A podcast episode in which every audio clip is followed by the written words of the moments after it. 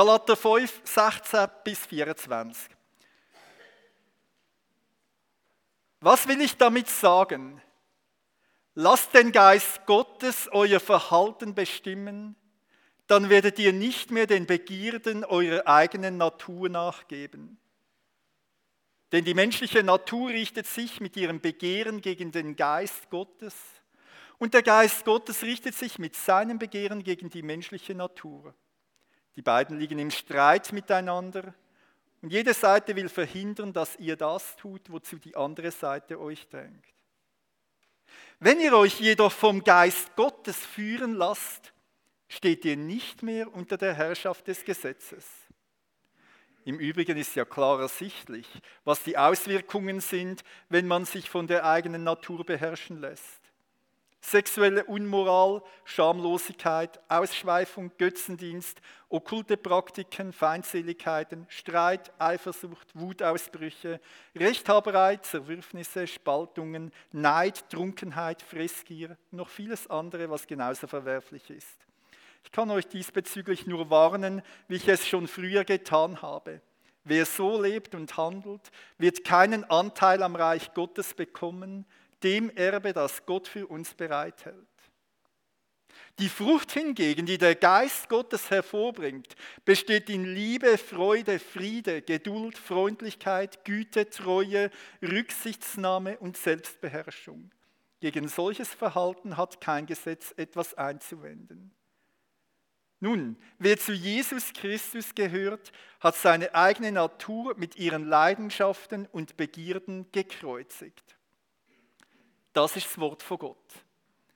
Allmächtiger Gott, und so bitten wir dich, dass du selber zu uns redest. Möge das Wunder geschehen, dass wir in dem Wort von Manuel deine Stimme vernehmen. Mögst du selber mit dem Geist bei Manuel sein und bei uns und unser Reden und Hören so lenken, wie es dir gefällt. Amen. Lasst euer Verhalten vom Geist Gottes führen, bestimmen. Lasst euch vom Heiligen Geist leiten. Wenn wir uns vom Heiligen Geist, wenn wir uns vom Gottes, vom Gottes Geist erfüllen lassen und leiten lassen, dann bringt das wunderbare Frucht hervor. Die Frucht, das ist Einzahl, das ist nicht Mehrzahl, das heißt nicht Frucht. Die Frucht besteht aus mehreren Sachen und die gehören alle miteinander zusammen. Man kann nicht das eine haben oder das andere. Die Frucht ist Liebe, Freude, Friede, Geduld, Freundlichkeit, Güte, Treue, Rücksichtsnahme und Selbstbeherrschung. Lassen wir uns vom Geist Gottes leiten, gedeiht die Frucht. Sie rieft an und wird schmackhaft. Das ist die eine Seite. Dann gibt es die andere Seite, das Gegenteil. Wenn wir uns nicht vom Geist Gottes führen und uns von unserer menschlichen Natur beeinflussen und leiten lassen, dann kommen die Wege zum Vorschein.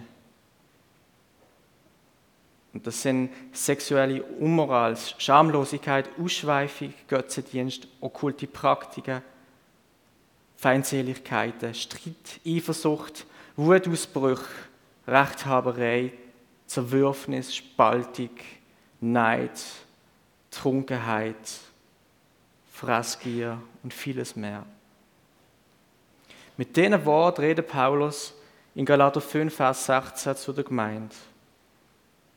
Seine Worte sind für die Gemeinde bestimmt. Er redet von euer Verhalten. Lasst euer Verhalten vom Geist Gottes bestimmen. Es sind alle Personen gemeint, nicht nur ein paar, die, die dort sind. Er redet nicht nur zu Einzelnen oder zu einer Gruppe. Er hätte ja können sagen, du Kevin oder du Heidi, lasst euer Leben von Gottes Geist bestimmen. Nein, er redet alle an. Jeder persönlich, aber alle im Gemeindekontext. Die ganze Gemeinde. Er redet die an und mich. Er redet die ganze Liebe Christi an.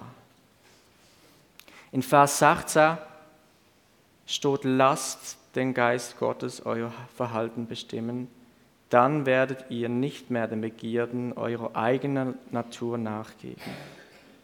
Lasst den Geist Gottes euer Verhalten bestimmen, dann werdet ihr nicht mehr den Begierden eurer eigenen Natur nachgeben. Paulus stellt die Gemeinde nicht vor eine Wahl. Er sagt nicht, ihr könntet ja vielleicht euer Leben, euer Verhalten vom Geist Gottes bestimmen lassen. Er fordert sie konkret dazu auf. Und wie er die Gemeinde von der Galater auffordert, fordert er auch uns auf, die evangelieren, um ein Leben zu feiern, wo um Gottes Geist gefällt, wo, wo, wo auch unsere Leitung und Feierung ist. Lasst den Geist Gottes euer Verhalten bestimmen, dann werdet ihr nicht mehr den Begierden eurer eigenen, eigenen Natur nachgeben. Der Fokus liegt nicht auf dem, was wir nicht machen sollen. Er sagt nicht, macht das nicht und tut das nicht, sondern er sagt, lasst euer Verhalten bestimmen. Wir sollen unser Verhalten vom Heiligen Geist bestimmen lassen, uns feiern lassen von ihm. Lass dich aufs Gute ein und schau nicht aufs Schlechte. Wenn du dich aufs Gute einlässt und dich auf das Gute fokussierst, dann wird das Schlechte automatisch weniger. Und genau das heißt in diesem Vers. Den Fokus auf das setzen, was gut ist, auf das setzen, was von Gott ist. Es ist besser, sich in das investieren wie ins Schlechte. Ich hoffe, dass ich das anhand von einem Beispiel ein bisschen nochmal ein bisschen näher erklären kann. Und ich nehme an, oder ich gehe jetzt mal davon aus, dass einige von uns hier innen Auto fahren können, einmal eine Prüfung gemacht haben. Und ich hoffe, dass ich das ein bisschen verdeutlichen kann mit dem. Stell dir mal folgende Situation vor. Du bist unterwegs mit dem Auto, du bist der Fahrer, du lenkst, du fährst das Auto. Du fährst auf der Straße, es ist so ein schöner Tag wie heute, die Sonne scheint, es ist ruhig, fast kein Verkehr. Und auf einmal siehst du irgendeinen Gegenstand auf der Fahrbahn und du denkst, ui, Aufpassen, aufpassen, ja nicht reinfahren, ja nicht, auf keinen Fall. Da kommt der Gegenstand kommt immer wieder näher, er kommt näher und näher und auf einmal knallt es. Mist. Jetzt sind wir reingefahren. Was ist passiert? Du hast dich auf das fokussiert, du hast auf das geschaut, wo du hast eigentlich umgehen Du hast nicht dort durchgeschaut, wo du durchfahren willst. Und das ist eine von den Sachen, wo zumindest ich mitbekomme an der Fahrschule, dass man dort anschauen soll, wo man anfahren will, wo man das Auto anlenken will.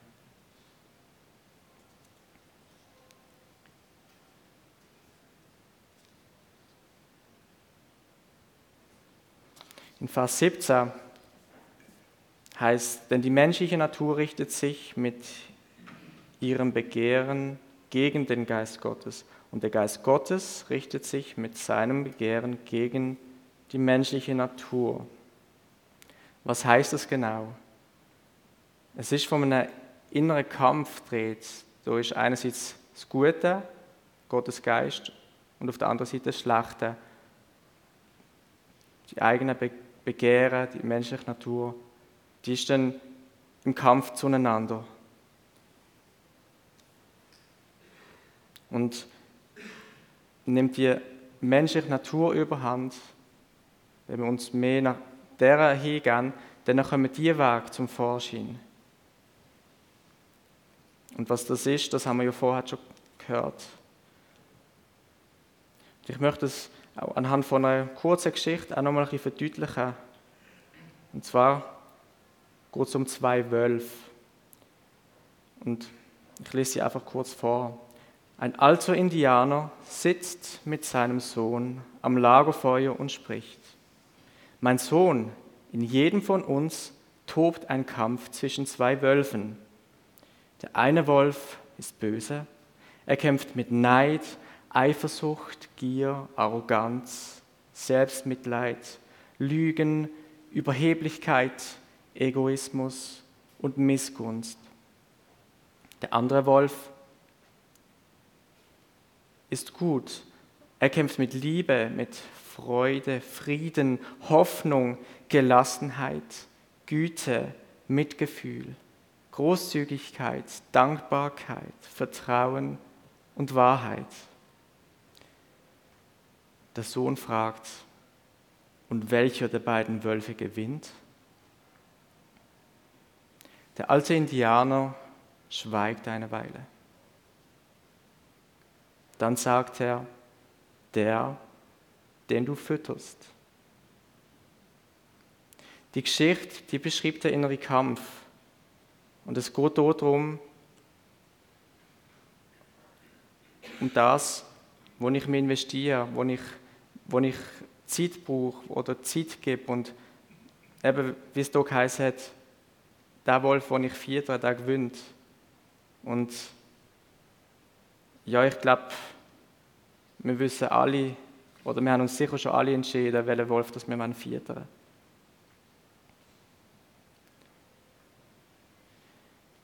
Aber was, was sind denn die Auswirkungen von der menschlichen Natur? Wieso redet Paulus von Auswirkungen oder Weg und nicht von Frucht? Er sagt ja auch, die Frucht vom Heiligen Geist, die Frucht vom Geist Gottes.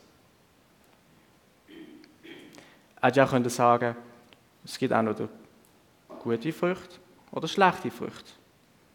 Aber da gibt es einen bestimmten und einen bewussten Unterschied. Und zwar sind Wege aus eigener Natur, aus eigener Kraft. Wege entstehen mit eigenem Bemühen und die Früchte dagegen, die wachsen langsam, die sind, werden beeinflusst von äußeren Umständen und sind von, von äußeren Umständen abhängig. Es kommt darauf an, ob wir die Frucht gut pflegen, ob wir zu, zu dieser Frucht schauen und sorgfältig mit ihr umgehen. Paulus zählt in den Versen 19 bis 21 eine Reihe von diesen Auswirkungen auf. Und ja, die Schade, die, jedem Schaden, wo, wo sich nicht vom Geist Gottes führen Leben wir nicht unter der Herrschaft Gottes, werden wir nicht oder lassen wir uns nicht leiden vom Heiligen Geist, sondern so sind die Auswirkungen dass wir eifersüchtig werden, dass wir wütig werden, dass wir neidisch sind auf andere, wenn wir irgendwie sehen, oh, die haben ein cooles Auto, ich hätte auch gerne eins. Und das ist nicht gut. Wir sollen nicht neidisch sein, wir sollen nicht eifersüchtig sein. Der Kampf zwischen dem eigenen Verlangen und dem Geist findet schon seit es Menschen gibt statt. Schon im Garten Eden ist der Kampf zum Vorschein gekommen. Dort der Mensch ist versucht worden, hat auf die falsche Stimme gelost und was die Konsequenz war, das wissen wir alle. Ja, die Aufzählung, die zeigt, dass, was die Auswirkungen sind und ähm, wenn wir uns von, von uns selber, von menschlicher Natur beherrschen. Am Schluss vom Vers 21 beschreibt der Paulus, was Konsequenz ist. So steht da geschrieben, wer so lebt und handelt, wird keinen Anteil am Reich Gottes bekommen, dem Erbe, das Gott für uns bereithält. Das ist eine recht steile Aussage, die der Paulus macht. Aber genau so ist es. Und wenn ich mir so überlege, was Gott alles für mich, was Gott alles für uns parat hat und wartet, dass wir es dürfen empfangen, dann möchte ich nicht auf das verzichten. Dann gibt es irgendetwas Besseres, als in Gottes Gegenwart zu sein, ihm nachzuziehen, ihn anzubeten. Die Warnung, die leitet Paulus mit einer Erinnerung ein. So schreibt er, ich kann euch diesbezüglich nur warnen, wie, ich es schon früher getan habe. Also er wiederholt sich, wie ich es schon früher getan habe. So muss er schon einmal dort bei der Galater sein.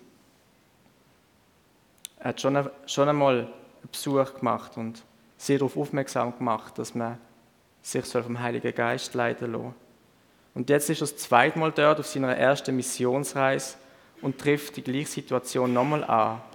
Und er mahnt sie nochmal. Er weist sie nochmal darauf hin. Und diesmal ist sie aber festgehalten, ist sie dokumentiert, sodass wir sie auch lesen können und wir das auch für unser Leben ähm, in Anspruch nehmen. Aber die Situation in der Gemeinde hat sich anscheinend nicht verbessert. Seit dem ersten Mal. Der Paulus hat von Gott Auftrag bekommen, Gemeinden zu bauen und sie im Umgang miteinander zu unterstützen. So wie er es bei der Galater gemacht hat. Jetzt haben wir zwei Möglichkeiten. Wir können auf der einen Seite unsere, unsere Energie, unsere Kraft in das investieren, wo wir nicht wollen, oder wir können versuchen, krampfhaft freundlich zu sein und geduldig zu sein, treu zu sein. Das mag vielleicht auch im Moment ein paar Tage, ein paar Wochen gehen, aber wenn wir das aus eigener Kraft versuchen, dann hat das auf die Länge raus, kommt das, glaube ich, nicht gut.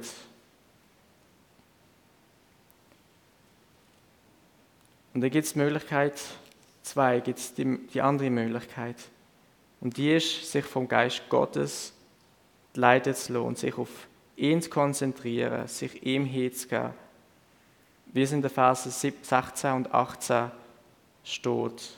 In beiden Phasen steht, dass wir uns vom, vom Geist Gottes führen, äh, dass wir uns vom Heiligen Geist sollen führen lassen. Und nie ist, ist zu lesen, dass wir das oder das nicht machen sollen. Wir sollen nicht, uns nicht auf das konzentrieren, was nicht gut ist, wo wir nicht wollen sollen, sondern wir sollen uns vom Geist Gottes führen lassen, uns unseren Fokus auf ihn richten. Auf ihn richten. Ja, und wenn wir unser Leben ihm hingeben, dann kommt auch die Frucht zum Vorschein, und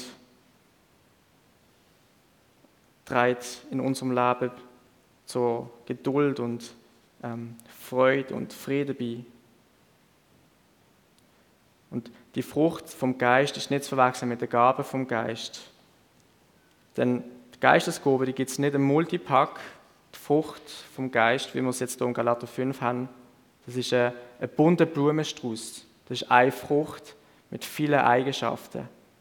Und die gibt es nur zusammen, die gibt es nur im Multipack.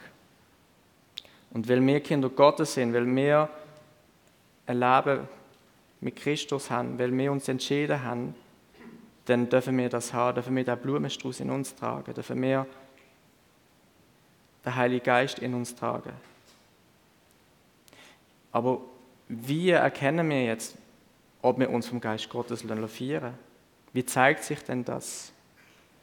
Die Antwort ist in den Versen 22 und 23 zu finden. Dort steht, die Frucht, die der Geist Gottes hervorbringt, besteht in Liebe, Freude, Frieden, Geduld, Freundlichkeit, Güte, Treue, Rücksichtnahme, Selbstbeherrschung. Also wenn wir uns vom Geist Gottes lassen, dann kommen unweigerlich die Sachen zum Vorschein.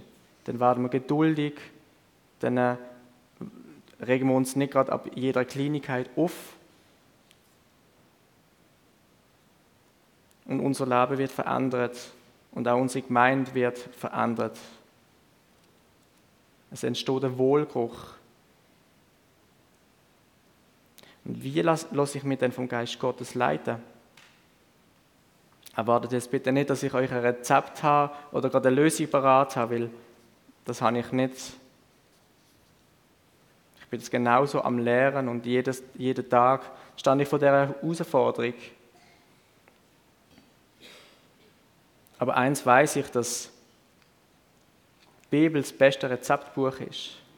Dort steht alles drin, was wir nötig haben, um ein geisterfülltes Leben zu feiern, ein geisterfülltes Leben zu leben.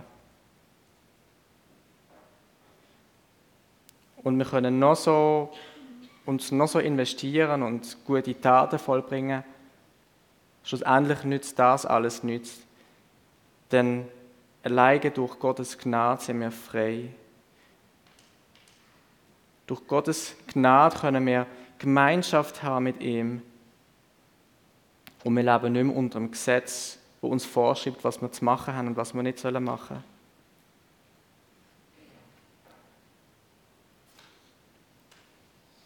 Ich wollte damit nicht sagen, dass wir jetzt einfach rumhocken und nichts machen, sondern dass uns das einfach nochmal be bewusst machen, dass wir nicht durch unsere Leistung gerettet sind, sondern alleine durch Gottes Gnade.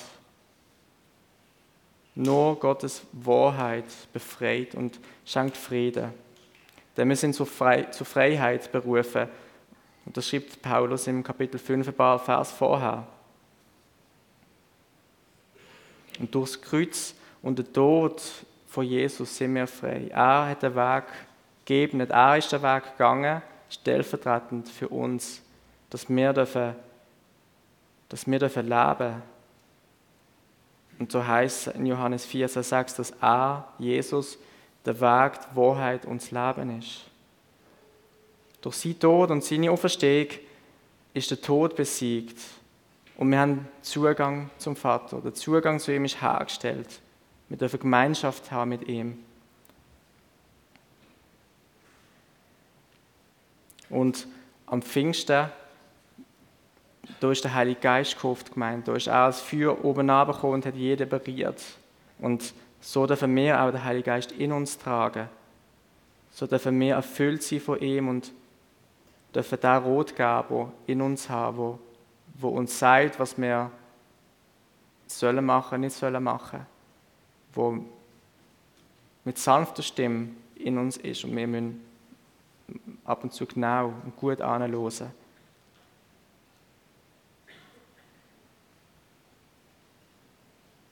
Und darum sind wir unter der Herrschaft von Gott und dürfen seine geliebten Kinder sein.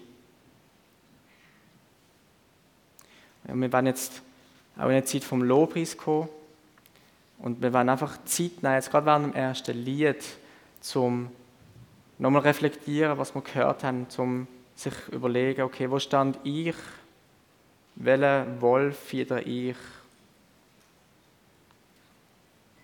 Gebe ich einem schlechten Wolf Nahrung oder einem guten? Lasse ich dem Heiligen Geist Raum in meinem Leben oder nicht? Und ich möchte auch nochmal hinweisen, dass es während dem Lobpreis Gebetsministries gibt, hinten in der Ecke. Es sind Leute da, die möchten für dich beten. Wenn du merkst, irgendetwas berührt mich, irgendetwas bewegt mich, ich weiß nicht, ich weiß nicht weiter, ich weiß nicht, was ich soll machen soll, oder ist konkret ein Anliegen, dann sind Leute da, die möchten beten und das mit dir vor Gottes Kreuz bringen und dort abladen. Du musst das nicht umschleppen, du musst das nicht mit dir umtragen. Gott möchte, dass du frei bist und er möchte dich ganz, er möchte dich nicht nur halb. Gott ist ein eifersüchtiger Gott. Er liebt dich. Er möchte ganz, aber er drängt zu nichts. Er gibt dir die Möglichkeit. Du darfst entscheiden. Weil Gott ist perfekte Liebe. Und das werden wir jetzt in dem ersten Lied einfach nochmal besingen und uns Zeit nehmen zum Anhören. Wir können ruhig sitzen bleiben und einfach zuhören, wir müssen nicht singen, wir müssen nicht mitmachen, dürfen einfach sein und in euch gehen, Gott fragen, was ist gerade dran. Amen.